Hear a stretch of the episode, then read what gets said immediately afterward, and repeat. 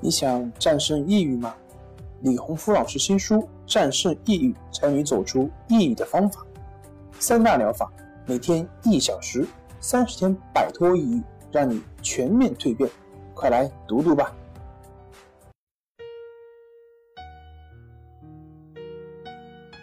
病友的深夜独白，你能看到自己的影子。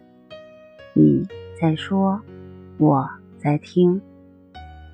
如果你想和我聊聊你的故事，请添加微信 s u 零二一二三四五六七八九。大家好，欢迎来到重塑心灵，我是心理咨询师曹春霞。今天我们来聊一聊，由疑病症引起的失眠越来越重，该怎么办？小江是一名工作两年的小伙子，因为疑病和失眠的问题找到我。他说：“我是一名码农，经常需要加班，有时回来很晚。但是以前睡眠质量还可以，没有过失眠的情况。就在去年十一月份，有一天晚上。”加班的时间比较长，到家都已经凌晨三点了。那天晚上开始失眠，越睡不着越着急，听着自己的心脏跳得特别快。我怀疑自己是不是得了心脏病，然后就去医院检查。检查结果说心脏没有问题。当时心里是放心了，但是晚上失眠睡不着的时候，又会东想西想。尤其是看到网上总有人加班过劳死的新闻，我就天天担心自己是不是心脏有什么毛病，会不会也会猝死。所以没过几个月又跑去检查。这样反反复复的折腾，失眠也越来越严重，吃阿普唑仑都不管用了。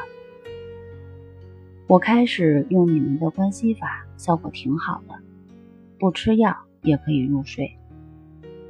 我以为我好了，但是最近几天由于工作压力大，连续几天失眠，用关系法也不管用了。总是平复不了紧张的情绪，我想问一下，这是怎么回事啊？我以前一直把关系法当做救命稻草一样去使用，一旦不起作用了，我就好紧张，以为自己没得救了。在这里，我需要强调的是，关系法的核心是平等心。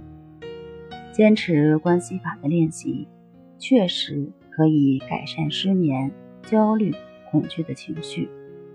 但如果平时不去练习，只是在晚上失眠的时候才想起用关系法去消除症状，这样的做法根本不是平等心，而是太强的目的心。